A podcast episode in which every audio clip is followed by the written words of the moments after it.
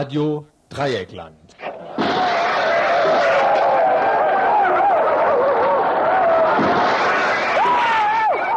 Tagesinfo.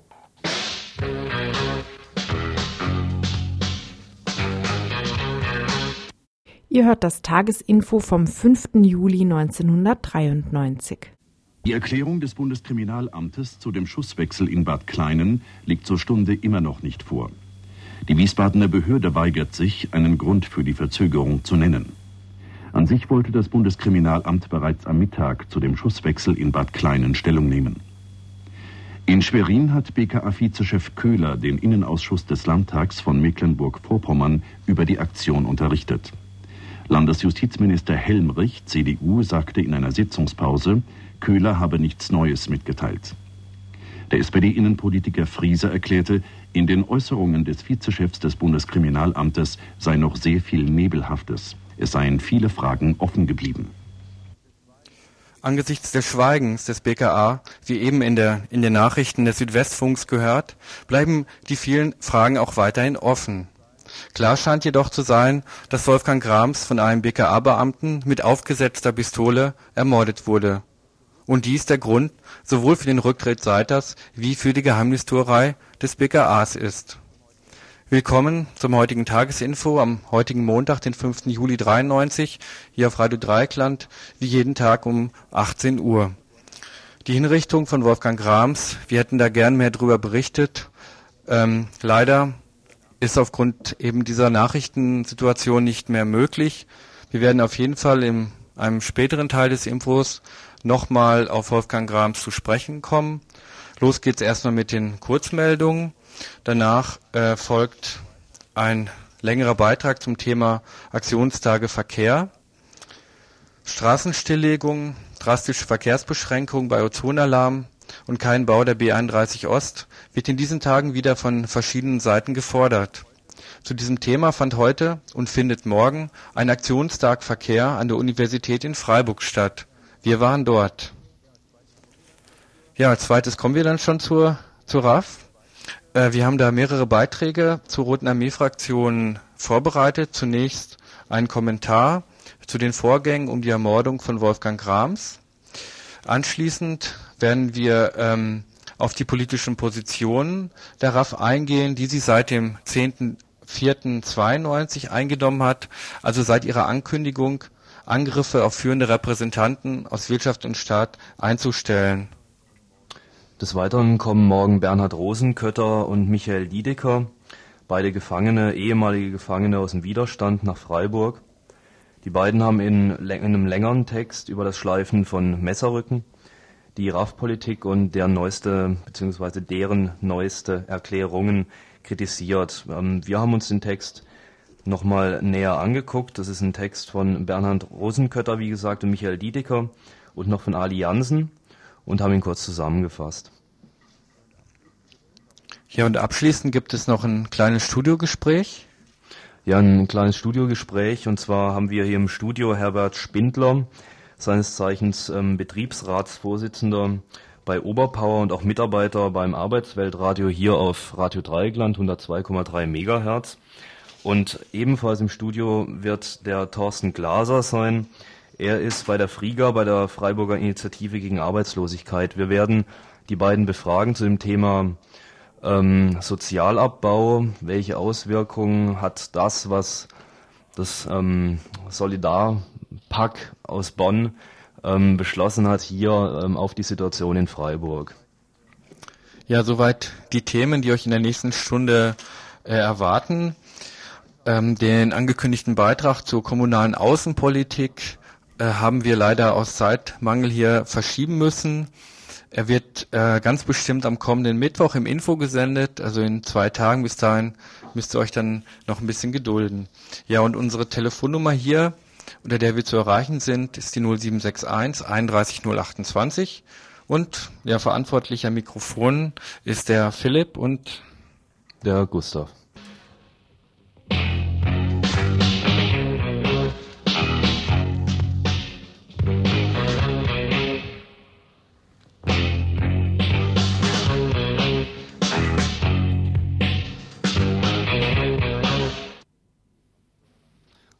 Samstag, den 3. Juli, fand eine Demonstration in Dachau statt. Es wurde für das Bleiberecht für Roma und für einen Stopp der Abschiebung demonstriert. Seit dem 16. Mai 1993 sucht eine Gruppe von 40 Roma Zuflucht in der Versöhnungskirche in der KZ-Gedenkstätte Dachau. Wir haben schon öfters darüber berichtet. Inzwischen haben dort rund 200 Roma zumindest vorübergehend Sicherheit vor der drohenden Abschiebung gefunden und kämpfen um gesichertes Bleiberecht für sich und alle anderen Roma. Wir führten ein Gespräch mit einem Mitorganisator der ähm, Demonstration von vergangenen Samstag. Zuerst wollten wir wissen, wie viele Leute zu der Demonstration gekommen sind. Ja, es war nicht so überwältigend. Es waren so vielleicht so 600 Leute etwa. Das hängt halt damit zusammen, dass diese Roma, dieses Roma-Thema nicht so äh, nicht so verankert ist äh, und ein Haufen andere Sachen stattfanden an dem Wochenende. Obwohl die Demonstration mit fast 600 Menschen schlecht besucht war, ist der Vertreter des Münchner Bündnisses gegen Rassismus, mit dem wir ein Gespräch führten, doch zuversichtlich. Nee, nee, der, der, der, die Demonstration äh, sollte eigentlich äh, dazu beitragen, und ich hoffe, dass sie das trotzdem getan hat, äh, äh, jetzt äh, das äh, stärker, also auch noch in anderen Städten bekannt zu machen und auch von daher also eine äh, ne, ne Solidarität mit, den, mit dem äh, Kampf der Roma da zu, zu entwickeln. Und äh, aber jetzt, wie das genau weitergeht, äh, lässt sich im Moment äh, äh, nicht sagen. Ne? Momentan steht aber noch die Räumungsdrohung des bayerischen Innenministeriums im Raum. Äh, ich denke aber, dass da vorläufig äh, äh, läuft es eher so, dass also auf die Kirche ziemlicher Druck ausgeübt wird und die Kirche äh, versucht, äh, äh die Roma da wegzukriegen auf friedliche Weise, also auf ihre Weise. und nur wenn das also irgendwann absehbar ist, dass das der Kirche nicht gelingt, wird wahrscheinlich irgendwie der Staat eingreifen. Aber vorläufig setzt der Staat also eher noch auf die, auf die Kirche, dass die das schafft irgendwann. Ne? Momentan befinden sich noch etwa 350 Roma auf dem Gelände des ehemaligen KZ. Wir wollten wissen, was die Unterstützungsgruppe denn zu tun gedenkt. Also wir werden halt weiter äh, äh Aufklärungsarbeit machen, Veranstaltungen organisieren, äh, äh, aber so und, und von, von den Roma ausläuft äh, äh, äh, soll ja so eine, so eine Klage beim Europäischen Gerichtshof äh, äh, gemacht werden. Also die Bundesrepublik soll verklagt werden wegen Menschenrechtsverletzungen und Massendeportationen und da gibt es eine Petition beim Europäischen Parlament und äh, die Bundesregierung soll aufgefordert werden, die, den Abschiebestopp äh, zu erlassen, äh, solange die äh, Entscheidung des Europäischen Gerichtshofs aussteht. Äh, also das ist auf der politischen Ebene, was der Rutko Kawczynski macht. Und nebenbei muss halt, muss halt, also die, die Roma in Dachau, die wollen also bisher zumindest sich nicht wegtreiben lassen, auch nicht von der Kirche. Kirche versucht also die Leute rauszuholen und den woanders unterzubringen. Die Roma haben sich aber bisher geweigert, das zu machen. Die wollen also da bleiben. Soweit ein Vertreter des Münchner Bündnisses gegen Rassismus. Ein Vertreter, eine Vertreterin einer Roma-Gruppe haben wir leider nicht zu der Demonstration bzw. zu der Besetzung des KZs in Dachau befragen können bzw. telefonisch erreichen können.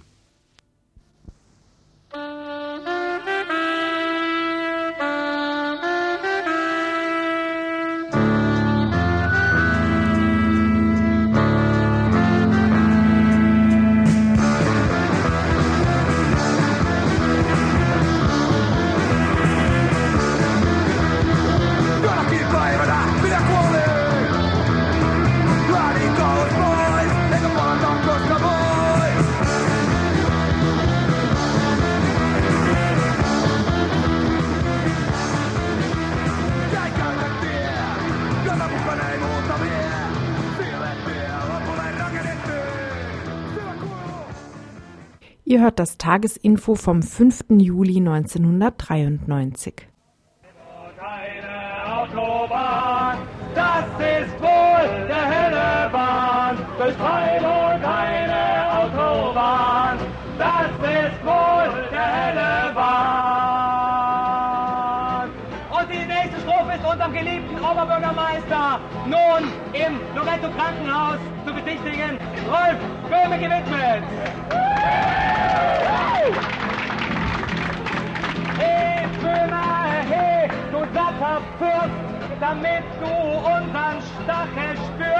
Vorschläge gibt es zur Genüge, doch du führst die Umfahrungslüge ganz ungeniert im Munde. Warte, es kommt die Stunde, wo Einsicht siegt über Macht. Noch bist du Böhmen nicht am Ziel. Durch Freiburg eine Autobahn, das ist wohl der helle Bahn. Durch Freiburg eine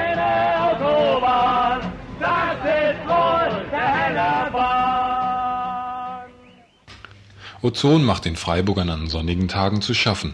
Was gilt als Hauptursache? Fragt die Badische Zeitung in diesen Tagen ihre Leserinnen.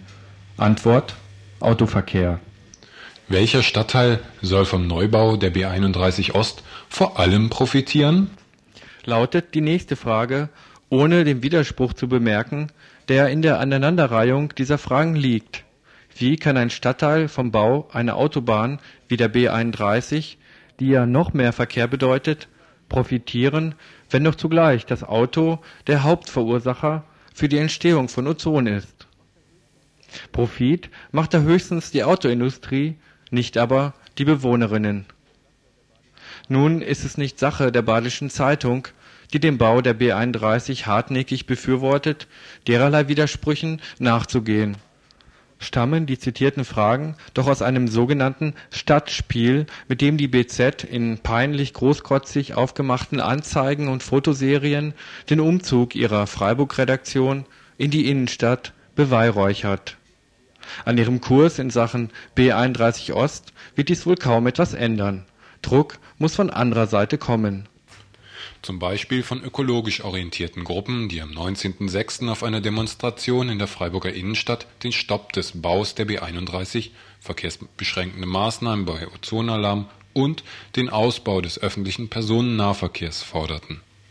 Neuen Schwung bekommen die B31 Ostgegnerinnen möglicherweise von unerwarteter Seite die Ankündigungen von Bundesverkehrsminister Wissmann, dass bis zum Jahr 2000 höchstens 20 Prozent der im vordringlichen Bedarf des neuen Bundesverkehrswegeplanes aufgeführten Projekte realisiert werden können, darunter fällt auch die B 31, gibt zu der Hoffnung Anlass, dass der Baubeginn aus finanziellen Gründen erstmal verschoben wird. Politisch ist wohl kaum zu vermitteln, warum denn im Sozial- und Kulturetat kräftig gespart werden soll, im Verkehrsetat jedoch die Millionen zur Verfügung stehen. In gewohnter Allianz von CDU und SPD basteln Böhm und Löwisch bereits am Konzept einer Privatfinanzierung, um das Betonwerk noch in diesem Jahr beginnen zu können. Dies wird mit Sicherheit nicht ohne Widerstand über die Bühne gehen. Zum Beispiel seitens der Studierenden, die am heutigen Montag auf der Rempertstraße gegen die B31 Ost und den zunehmenden Straßenverkehr und die Ozonbelastung demonstrierten. Treibt man mit euch schlechte Späße in Freiburg eine Autobahn. Das ist wohl der helle Bahn. Durch Freiburg eine Autobahn. Das ist wohl der helle Bahn. Ich bin Henrik Feigl vom äh, Referat für Umwelt vom Referat für Umwelt und Gesundheit. Wir haben hier einen Ökoaktionstag organisiert, zusammen mit Auftakt und den äh, Studenten und Studentinnen gegen Autobahn und gegen die Autobahn, sprich die neue B31, die gebaut werden soll. Wir haben im Innenhof äh, Stände so, um zu informieren, insgesamt über die Arbeit, die das Referat macht. Und im Speziellen eben heute wollten wir äh, ein Ozon-Happening, ein Straßentheater aufführen, das an die Situation 1999 erinnern soll. Die B31 Ost ist gebaut und äh, Herr Böhme weiht sie ein und Herr Wissmann begleitet ihn und wird im selben Zuge mit der Einweihung ihm äh, einen Titel verleihen, und zwar den Orden für die Ozon-Bundeshauptstadt Deutschlands. Für die Zeit von 13 bis 13.30 Uhr war die Sperrung der Rempertstraße geplant und von der Polizei genehmigt. Da die Grünen aber um eins noch nicht da waren, wurde ohne sie gesperrt, was zu einigen Wirbel führte, da einige AutofahrerInnen immer wieder versuchten, die Sperren zu durchbrechen. Wir denken, dass in der zukünftigen Verkehrspolitik man äh, nicht bei Verkehrsumgehungsstraßen oder solchen Projekten wie die B31 äh, Nein sagen kann und dann innerorts in der Stadt äh, nicht eine selbe Politik fahren kann. Das heißt, äh, in der Stadt muss man dafür sorgen, dass wieder Rad, Fußgänger und öffentlicher Nahverkehr Vorfahrt haben und dass die Innenstadt beruhigt werden. Ein äh, erster Schritt wäre, ein einzelner, einziger Schritt wäre dazu die Sperrung der Rempartstraße die jetzt äh, für die Studierenden, die täglich zur Mensa ihr Essen einnehmen möchten, ein sehr großes, wie wir denken, untragbares Sicherheitsrisiko birgt. Wie ist denn die Resonanz der Studis hier auf die Aktion und auf die Musik und so? Ich würde sagen, äh, äußerst positiv. Für mich etwas überraschend, weil sonst bei Informationskampagnen sehr wenig Interesse da ist. Dieser äh, berühmt-berüchtigte Graubereich, den man dann nur äh, anscheinend mitbekommt. Aber bei so plakativen Aktionen, noch Musik dabei, scheint es sehr, sehr viele zu interessieren. Und morgen ist noch ein zweiter Aktionstag geplant. Was wird da passieren? Ähm, da wollten wir dasselbe nochmal in der anderen Mensa machen, weil hier sind eher geistwissenschaftliche Studierenden. Und äh, in der anderen Mensa, der Mensa 2, die ist zwar nicht an der Rempartstraße, wollten wir den Öko-Aktionstag wiederholen, das heißt über unsere Arbeit informieren und auch Öko-Schlabbertassen verkaufen und Ordner verschenken und wollten dieses Aktion-Happening nochmal aufführen. Okay. Aus ganz Europa wird er rollen, Schwerlastverkehr, ja, all die tollen Vorteile von dem Binnenmarkt. Freiburg krepiert dann am Infarkt, wer Straßen erntet Verkehr und Abgaslärm und noch viel mehr. Und so damit die Ökostadt auch weiter was zu planen hat. Freiburg eine Autobahn, das ist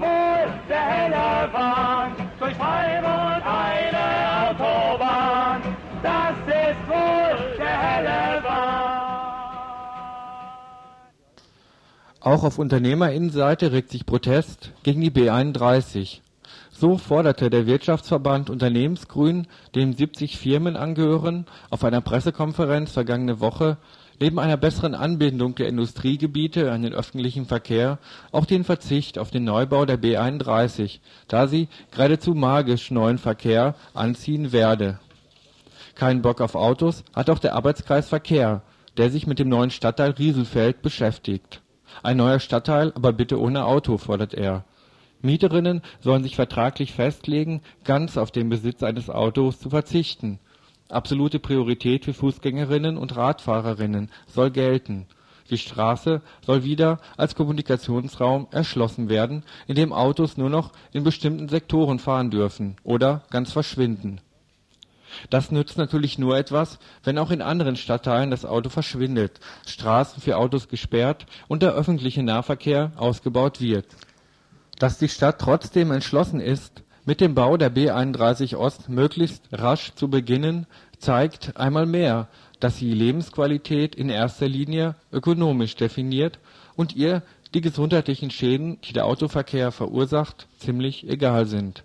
Gegen eine solche Politik wird Widerstand geradezu zur Pflicht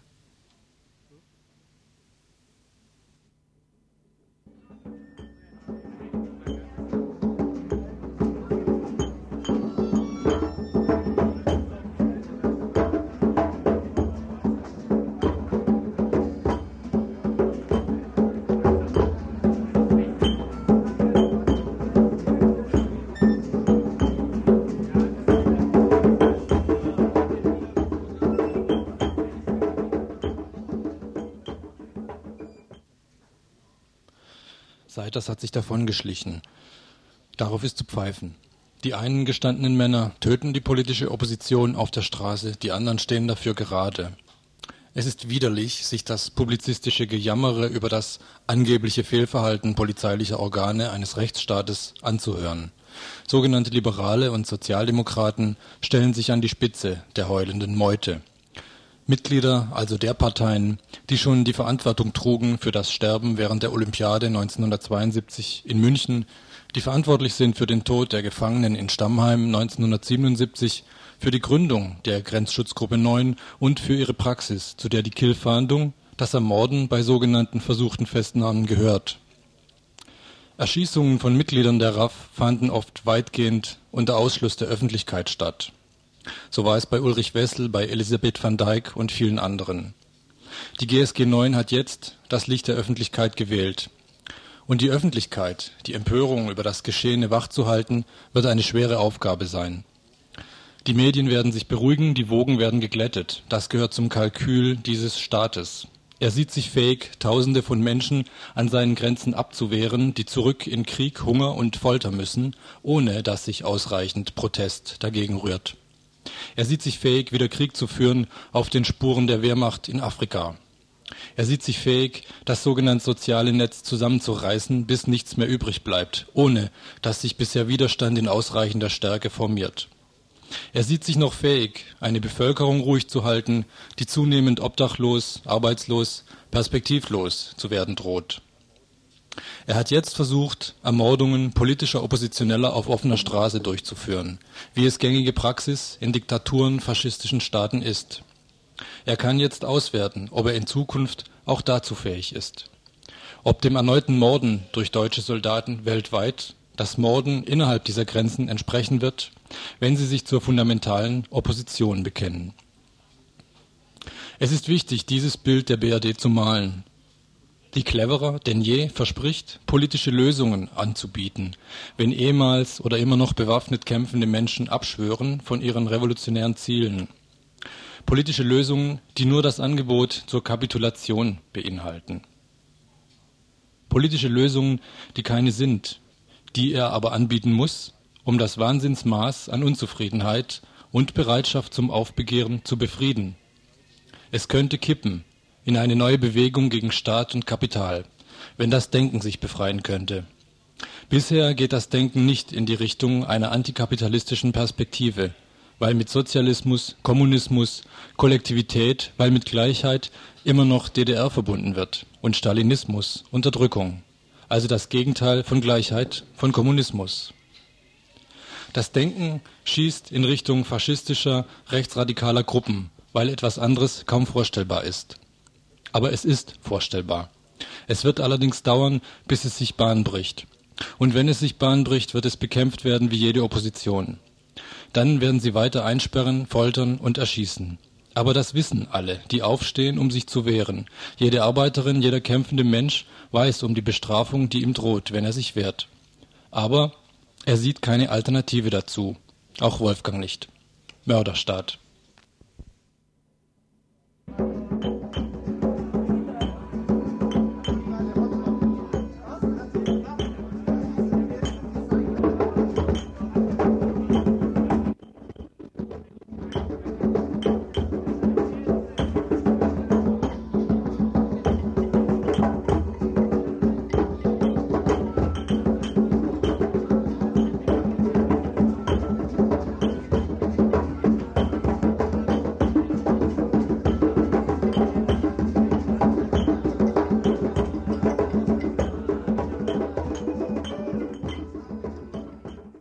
Ihr hört das Tagesinfo vom 5. Juli 1993.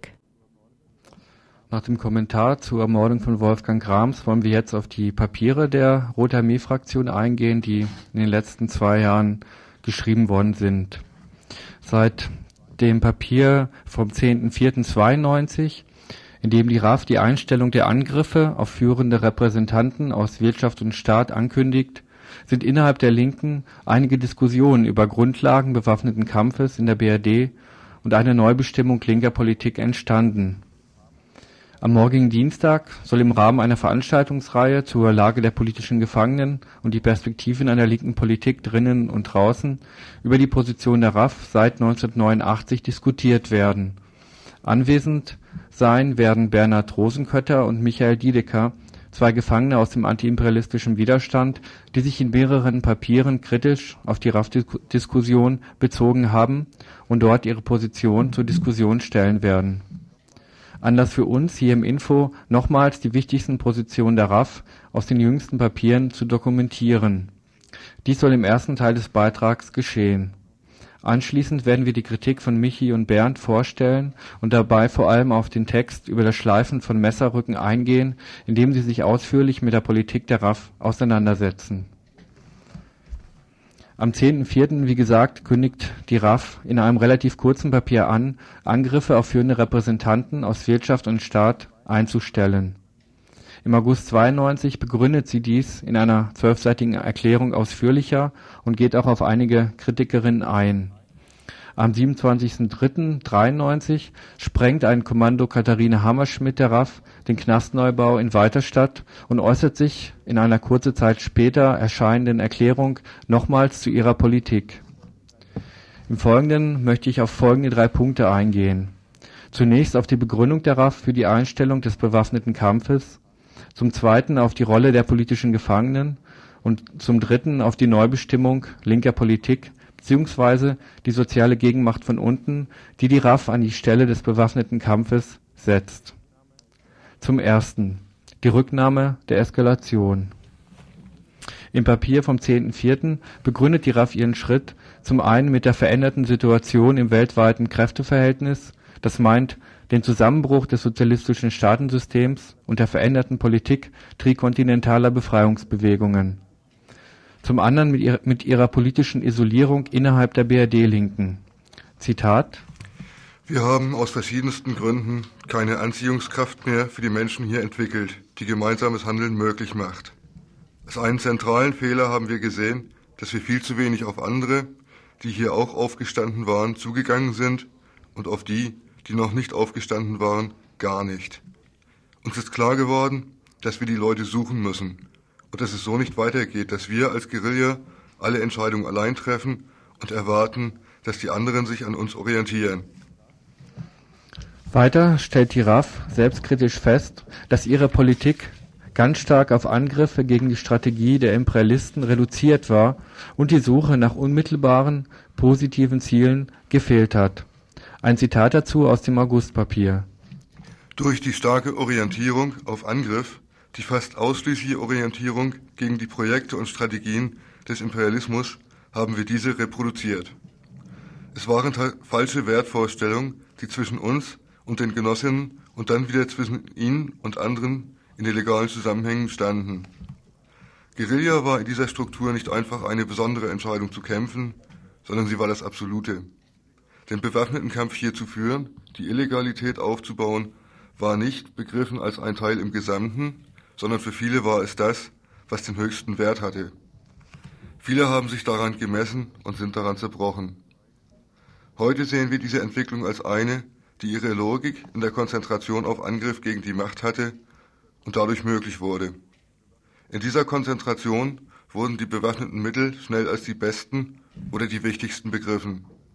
Diese Art der wertenden Einordnung an sich steht der revolutionären Entwicklung entgegen. Wir hatten in dieser Zeit eine falsche Orientierung und haben sie auch an andere weitergegeben.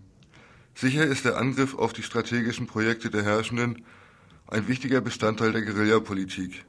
Aber es ist ein verengter Blick, ausschließlich darauf zu orientieren. Denn so beantwortet es nicht die Frage nach der Entwicklung eines politischen Prozesses. Die Verständigung darüber, warum und welche Schritte der Herrschenden angegriffen werden müssen, ersetzt nicht die Diskussion über eigene Ziele, welche Kräfte und Kämpfe uns nahe sind, wo wir Verbindungen suchen und so weiter. Verbindungen, die sich nicht allein darüber herstellen, dass andere anfangen, sich an uns zu orientieren. Punkt 2. Politische Gefangene. In allen drei Papieren fordert die RAF natürlich die Freilassung der politischen Gefangenen. Umstritten ist allerdings ihre Einschätzung der sogenannten Kinkel-Initiative. Darauf gab es auch äh, viele Reaktionen, worauf wir jetzt hier nicht im Einzelnen eingehen können. Zur Kinkel-Initiative sagt die RAF im Aprilpapier.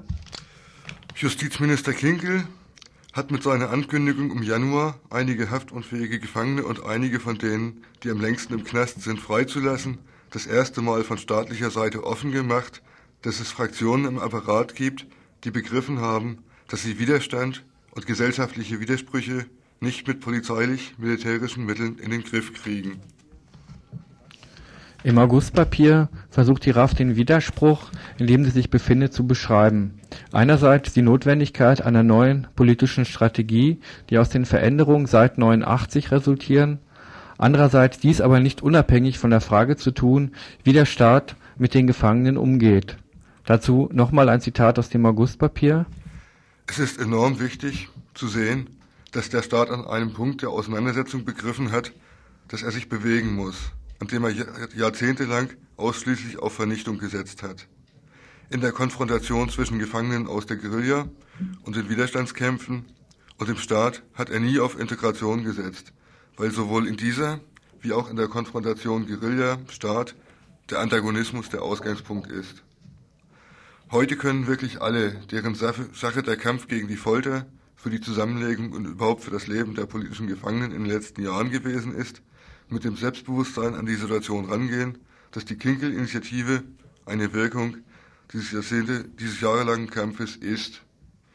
Das war uns am wichtigsten dabei und von Anfang an die Frage, was wir von unserer Seite aus jetzt aus dieser Situation machen.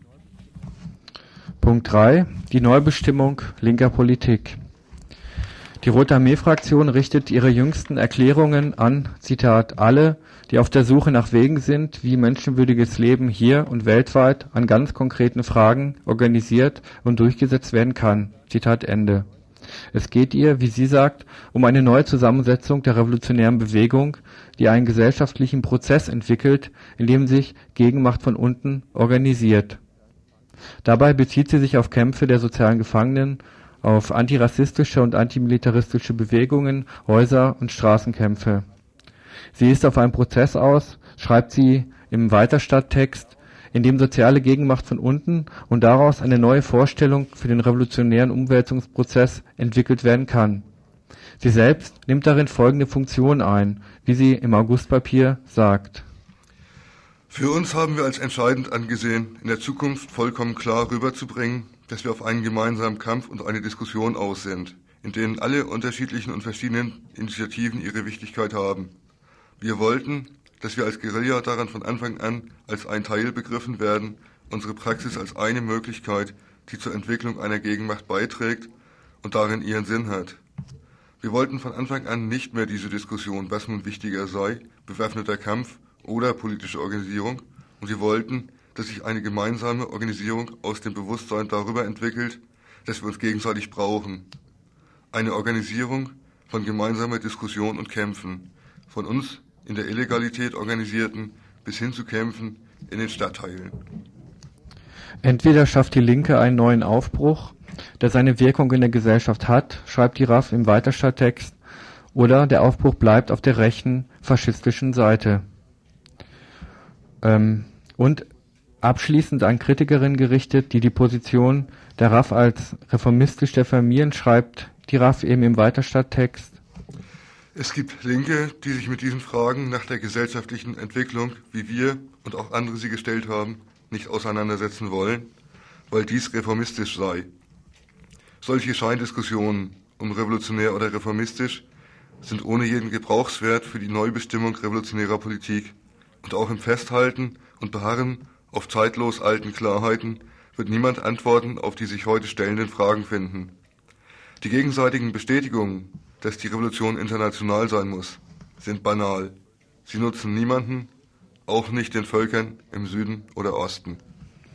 Ja, soweit äh, eine kurze Zusammenstellung äh, von Position der RAF aus den drei Texten, die in verschiedenen linken Zeitungen nachgedruckt oder abgedruckt worden sind. Also wir haben hier zitiert äh, so zum Nachlesen zum einen aus der Ausbruch Nummer 42 vom Mai 93, wo das Weiterstadtpapier äh, drin war dann äh, aus der Interim Nummer 206, also dem wöchentlichen Berlin-Info, was zum Beispiel im Infoladen in der Klarerstraße auch sicher noch eingesehen werden kann. Zwar die Nummer 206 vom 10. September, da ist das Augustpapier drin.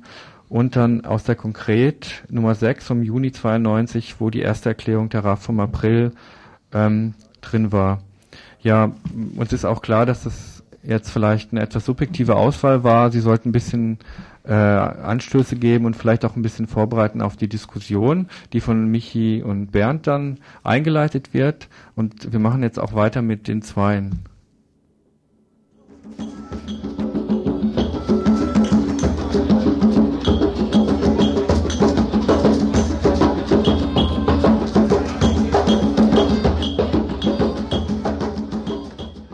Ihr hört das Tagesinfo vom 5. Juli 1993.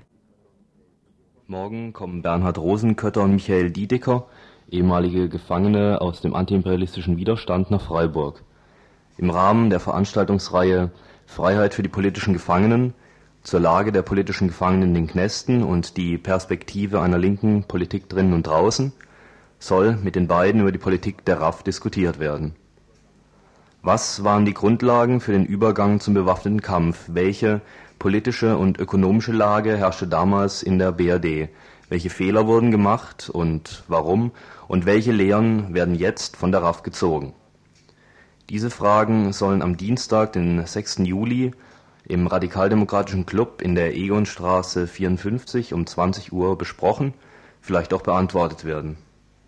Bernhard Rosenkötter und Michael Diedecker mischten sich meist zusammen mit Ali Jansen, der von 1970 bis 81 gefangen aus der war, in Diskussionen der radikalen Linken mit ein. Einigen der Hörerinnen und Hörer von Radio Dreieckland sind sie sicher noch ein Begriff. Bezogen sie doch in dem Text Der Erlkönig lebt zur Erhebung der antizionistischen Verkehrssicherheit bei Macht und Wind Stellung zu dem Vorwurf des Antisemitismus an die Linke während des Zweiten Golfkriegs in den immer wieder lesenswerten Texten Friedhofsschändung, Gespenst oder Aktualität des Antisemitismus und die Definition der Freiheit ist die Theorie der Geschichte und umgekehrt setzten sie sich mit dem Antisemitismus auseinander, betrachteten sie das Verhältnis der bundesrepublikanischen Linken zu Israel und diskutierten sie das Verhältnis von Antisemitismus und Antizionismus. Nachzulesen der Berliner Interim Nummer 134 und der Freiburger Ausbruch Nummer 20 die drei veröffentlichten gerade in jüngster Zeit grundsätzliche Überlegungen zu der Erklärung der Roten Armee-Fraktion vom 10.04.92, in der die RAF das vorläufige Ende des bewaffneten Kampfes bzw. das Einstellen der Angriffe auf führende Repräsentanten aus Staat und Wirtschaft mehr schlecht denn recht und mit naiv anmutendem Verweis auf die sogenannte Kinkel-Initiative begründete. Die Kinkel-Initiative, die laut RAF nämlich zeigen soll, dass Zitat es Fraktionen im Apparat gibt, die begriffen haben, dass sie Widerstand und gesellschaftliche Widersprüche nicht mit polizeilich-militärischen Mitteln in den Griff kriegen. In einem Brief von Bernhard Rosenkötter, Ali Jansen und Michi Diedeker zur RAF-Erklärung schreiben sie dazu: Wer sowas denkt und schreibt, der hat sich von der dringend notwendigen Rekonstruktion revolutionärer Politik verabschiedet der sucht Zuflucht im Reformismus. Die, die drei schreiben weiter zur Kinkel-Initiative, eine Initiative, die übrigens von der Koordinationsgruppe Terrorismusbekämpfung ähm, ausgekocht wurde. Mensch muss sich das mal vor Augen halten. Statt zu realisieren, dass Kinkel erkannt hat, dass die weitere von der Politik eingeklagte Inhaftierung von Günter Sonnenberg, Bernd Rössner und zum Beispiel Irmgard Möller kontraproduktiv zu werden droht und ein ständiger und nicht zu kalkulierender Mobilisierungsfaktor ist und er deshalb eine völlig unverbindliche Pontius-Pilatus-Initiative startete, da erkennen die Illegalen, die RAF, darin eine Entwicklung, in der sich politische Lösungen nicht nur für uns politische Gefangene abzeichnen, sondern gleich auch für alle, die, Zitat RAF-Erklärung, für ein selbstbestimmtes Leben kämpfen, die sich nicht der Macht des Geldes beugt, die eigene Interessen und Ziele entgegen den Profitinteressen formulieren und umsetzen. Die drei Gefangenen aus dem antiimperialistischen Widerstand konnten sich diese grandiose Fehleinschätzung der Guerilla, denn tatsächlich ist die Fundamentalopposition verwirrt und paralysiert wie selten zuvor, und tatsächlich hat sich in der sogenannten Gefangenenfrage nichts, aber auch gar nichts bewegt.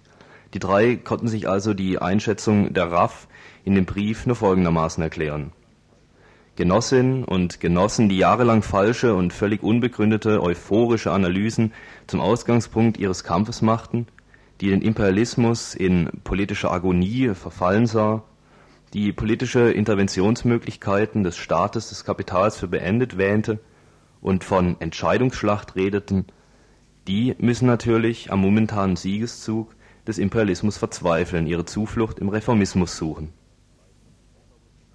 in dem Text Das Schleifen von Messerrücken reflektieren die drei Gefangenen aus den Knästen in Butzbach bzw. Schwalmstadt die programmatische Entwicklung der RAF und setzen sich kritisch mit ihrer Neuentdeckung politischer Basisarbeit in der Gesellschaft auseinander. Sie schreiben dazu Heute müssen wir von einer Niederlage sprechen und nicht von einer Grenze. Anders als bei der Grenze, an die die APO 1970 gestoßen war, geht es heute nicht um eine Transformation der fortgeschrittensten Praxis in eine höhere organisierte Form, sondern es geht zunächst nur um die Bestimmung der nach wie vor gültigen Analysegrundlagen und derjenigen Elemente unserer Geschichte, die in veränderten, heute angemessenen Ansätzen und Formen weiterentwickelt werden sollen. Einige zentrale Ausgangsbedingungen sind immer noch dieselben wie vor 25 Jahren, schreiben sie weiter, wenn auch in extrem verschärfter Form.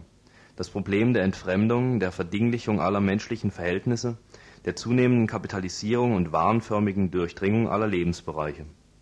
Voraussetzung für die Subjektwerdung, für den Aufbau von Formen der Selbstorganisation ist nach wie vor ein Bruch mit dieser umfassenden gesellschaftlichen Fremdbestimmung.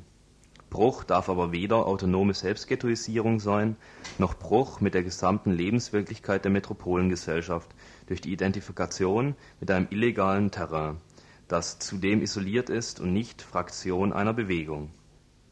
Trotzdem muss er als Bruch in der Wertsetzung, als Bruch mit der kapitalistischen Determination im eigenen Leben für andere erkennbar sein. Anstelle des Holzhammer-Vergleiches, jeder muss sich entscheiden, geht es um die Suche nach Formen, in denen viele Menschen Schritt für Schritt diesen Bruch mit den Werten des metropolitanen Konsumalltags vollziehen können. Innerhalb dieses Rahmens bleiben Sabotage und bewaffnete Aktionen grundsätzlich unverzichtbar. Soweit aus dem Text das Schleifen von Messerrücken Kritisch betrachten Bernhard Rosenkötter, Michael Diedeker und Ali Jansen die Suche der RAF nach den sozialen Bewegungen und nach einem Prozess, in dem soziale Gegenmacht von unten entwickelt werden kann. Hierzu nochmal ein Zitat. An die Stelle, die vorher das Gesamtsystem und die imperialistische Strategie eingenommen haben, treten plötzlich als das Neue, als das andere die sozialen Prozesse in der Gesellschaft. Zitat Ende doch während die drei Gefangenen zu Recht aus den Papieren der RAF eine Kapitulation und den Hang zum Reformismus herauslasen, antwortete die, die RAF mit dem Kommando Katharina Hammerschmidt und zeigte damit, dass sie nicht nur ihre neue Praxis in dem alternativen Wohnprojekt namens Hafenstraße oder der Stresemannstraßen Bürgerinitiative für Tempo 30 sehen. Sie nahmen den Rückbau des Weiterstädter Knasts vor und in der Erklärung der RAF zeigt sich, dass sie die Kritik anderer revolutionärer oder radikaler Linker ernst genommen haben. Nebulös bleibt aber nach wie vor, was die RAF als Gegenmacht von unten bezeichnet. Keine Stellungnahme der RAF gibt es allerdings zu einer feministischen Kritik, einem Referat, das auf einem Treffen von Unterstützerinnen und Unterstützern von unterschiedlichen politischen Gefangenen in Hamburg gehalten wurde, nachzulesen in der Ausbruch 41. Ob das nur daran liegt, dass die Diskussionsmöglichkeit der RAF dadurch erheblich beeinträchtigt ist, dass sie eben illegal sind, möchte ich mal bezweifeln. Aber zu diesen Fragen am Dienstagabend im Gespräch dann mit Bernhard Rosenkötter und Michi Diedeker im RC, im Radikaldemokratischen Club, Club um 20 Uhr vielleicht mehr.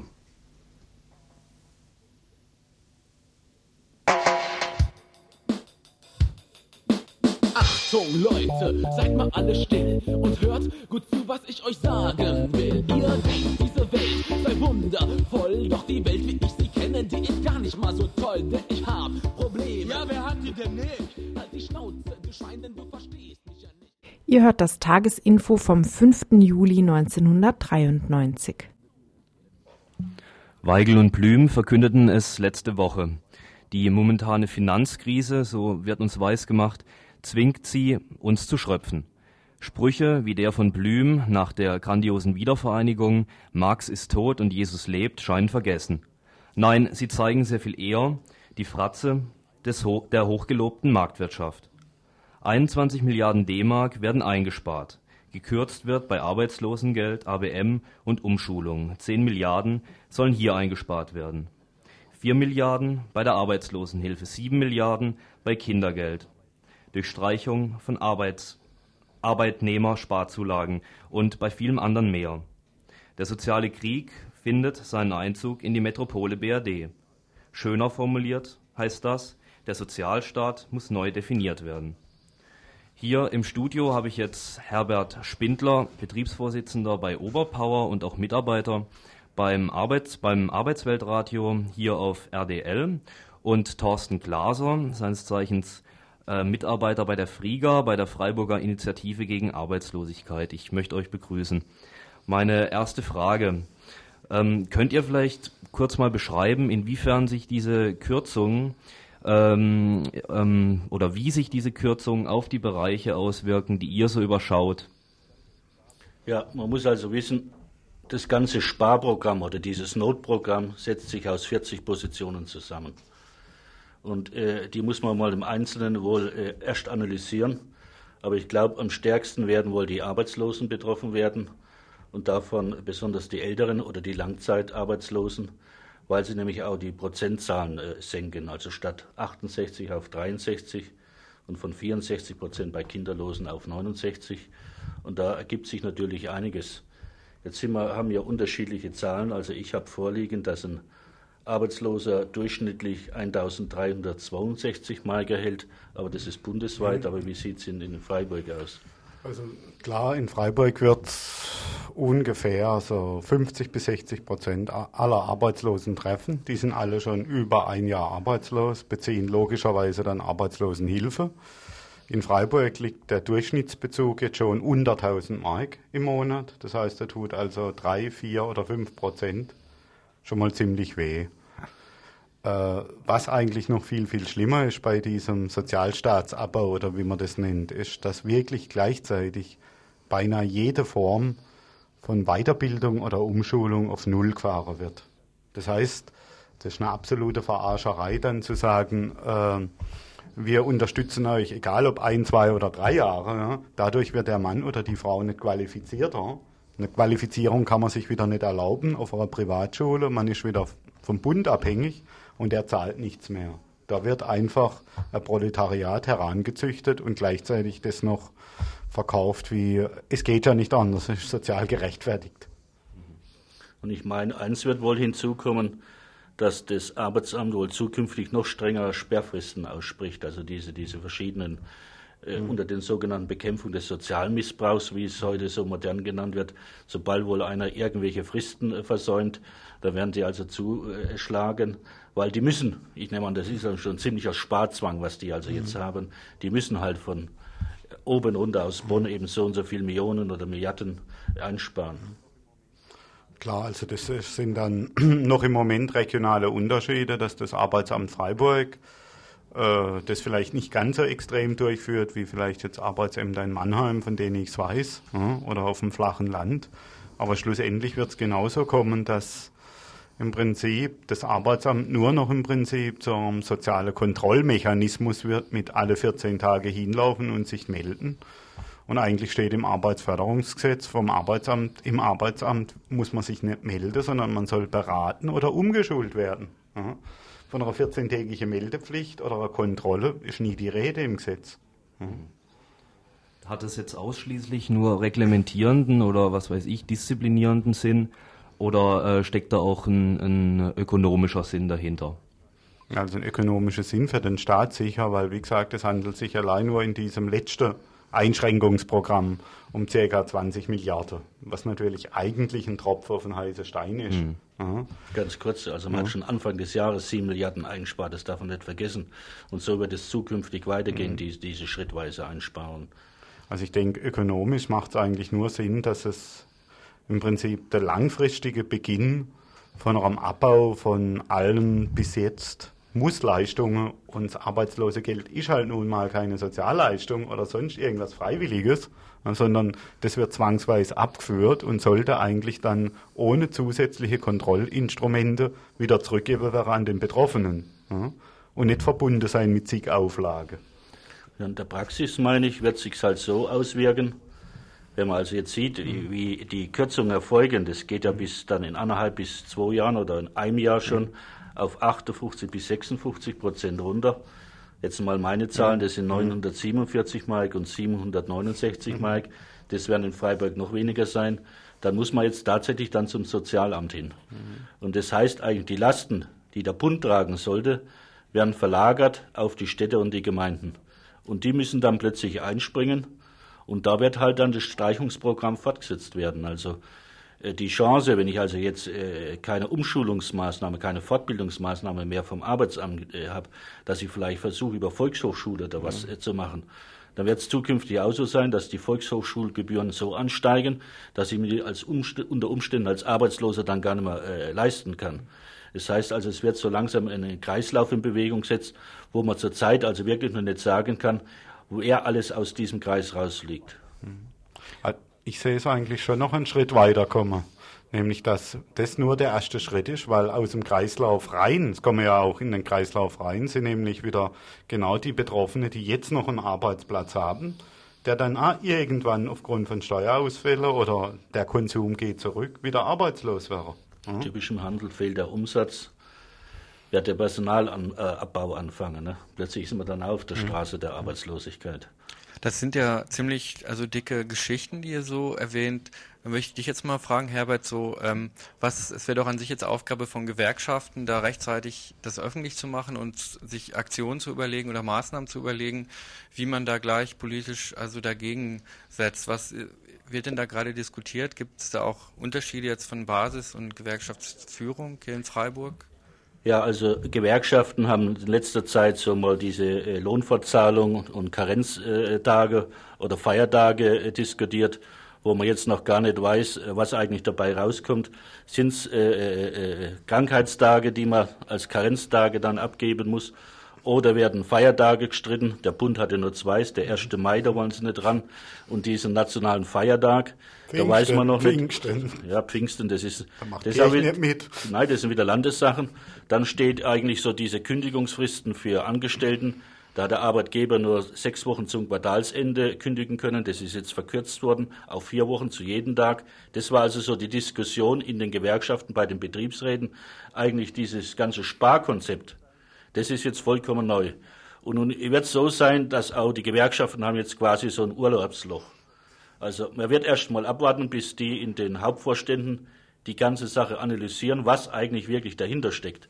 Also man sieht es, wenn man so eine Zeitungsmeldung oder was sieht oder mal im Radio oder Fernsehen was hört, kommt man oft noch gar nicht dahinter, was im Detail dahinter steckt. Dann wird es analysiert werden und äh, man hat schon letzten äh, äh, Jahr den heißen Herbst angekündigt. Der war gar nicht so heiß von den Gewerkschaften, denn es ist auch immer schwieriger, das muss man sagen, äh, Mitglieder auf die Beine zu bringen für irgendwas. Aber es muss was geschehen. Und äh, es ist natürlich auch die Frage, wie weit die ganze Sache durch den Bundesrat gehen wird. Was der Bundesrat unter Umständen noch abzwicken kann oder wo noch irgendein Kompromiss rausgeht. Zurzeit ist es allerdings relativ ruhig in diesem Punkt.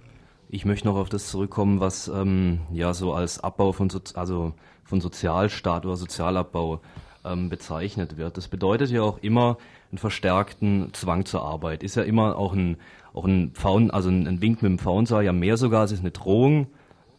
Ihr könnt auch arbeitslos werden. Ihr könnt auch ähm, praktisch ähm, können euch auch kann, kann euch auch das Existenzrecht fast schon genommen werden.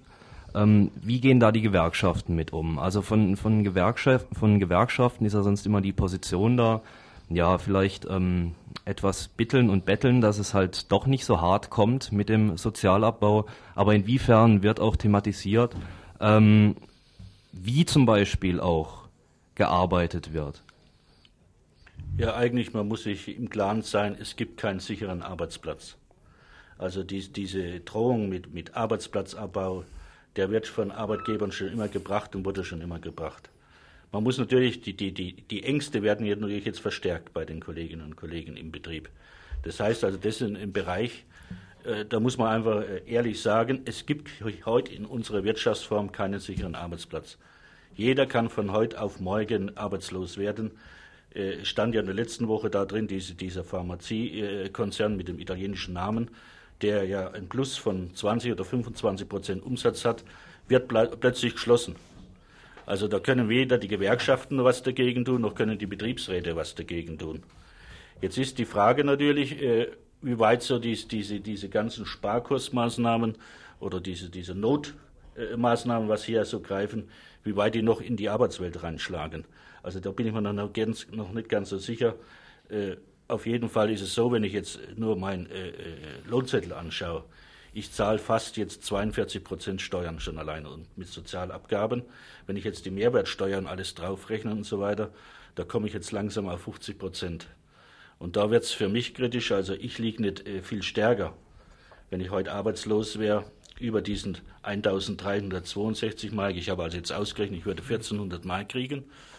Und da ist dann auch ein anderes Problem, nicht theoretisches, sondern für mich ist Praxis, in der Praxis. Wenn ich heute die Mieten anschaue, die in Freiburg genommen werden. Zwei Zimmerwohnungen kostet 1000 Mark mit 200 Mark äh, äh, äh, Nebenleistungen. Da wird es nämlich kritisch. Und da komme ich wieder in diesen Kreis rein. Arbeitslos, Sozialamt, keine Wohnung, kein Arbeitsplatz. Und das, meine ich, wird sich in Zukunft noch weitaus verstärken. Ich sehe halt eben mit dem Sozialabbau oder wie sich das auch immer nennt, halt immer mehr äh, Hauptforderung, die ja auch Gewerkschaft einmal gehabt hat, nach Grundeinkommen eben für alle immer mehr gefährdet, weil das Ganze läuft raus. Der Arbeiter oder die Angestellte wird zum Spielball von irgendwelchen multinationale Konzerninteresse, die sind überhaupt nicht mehr kontrollierbar. Möglicherweise für ein, zwei Jahre gutes Gehalt und dann aus irgendwelchen Gründen bricht zusammen und dann steht man im Prinzip, es gibt keine zweite Schicht mehr, die irgendwas auffängt. Und ich glaube, solange Arbeit immer noch definiert wird, eben alles, was über den Lohnzettel geht, dann, dann brauchen wir das gar nicht Sozialabbau nennen, weil wir sie eigentlich schon haben. Wir haben kein Erwerbseinkommen oder kein Mindesteinkommen für Rentner und die haben ja schließlich 50 Jahre gearbeitet und kommen heute auf 700 Mark nur und wir haben kein Mindesteinkommen für Alleinerziehende oder für Frauen, die teilweise oft im elterlichen oder im väterlichen oder im männlichen oder im, im fraulichen Betrieb mithelfen. Das haben wir alles gar nicht. Also das heißt, da hat schon ein Abbau stattgefunden und den hat noch überhaupt niemand bemerkt.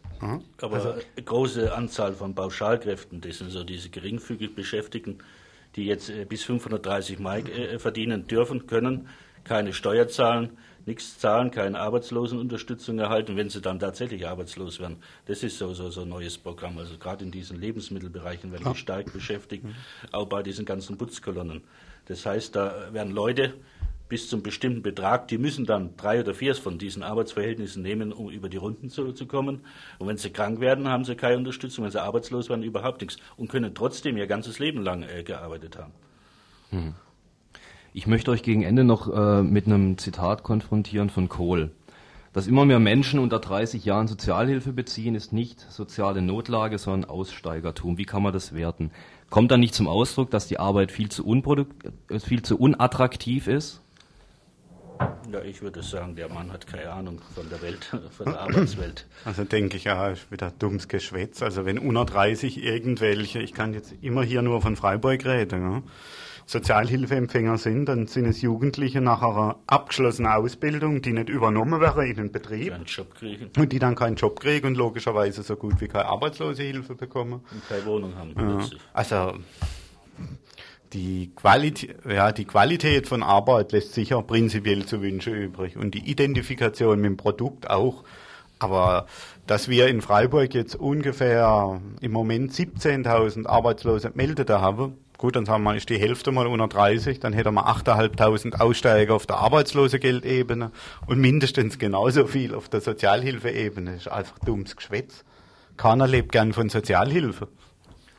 Es war also der ganze Bereich, was ich so kenne, zum Beispiel neben dem Einzelhandel kann es passieren, gerade im Beruf, äh, Bereich der Schauwerbegestalterin, die werden nicht übernommen. Ich habe es aber auch erlebt äh, durch Anfragen von Kolleginnen, äh, äh, die also als Auto- oder Kraftfahrzeugshandwerker gearbeitet haben, werden einfach nach der Ausbildung nicht mehr übernommen, Bums. Die stehen dann draußen. Aus Zufall kriegt man einen Arbeitsplatz. Und jetzt bricht natürlich in Stuttgarter Raum auch alles zusammen. Mein Blick geht gerade zur Uhr. Es ist bereits ähm, 19 Uhr. Ich bedanke mich bei euch, dass ihr da wart, dass wir ein Gespräch führen konnten und gebe zurück an die Technik. Von der Deutschen Bank. Es ist das Kapital, was hier bei uns macht. Denn wer das Geld hat, hat die Macht. Wer das Geld hat, hat die Macht. Wer das Geld hat, hat die Macht. Wer das Geld hat, hat die Macht. Yo.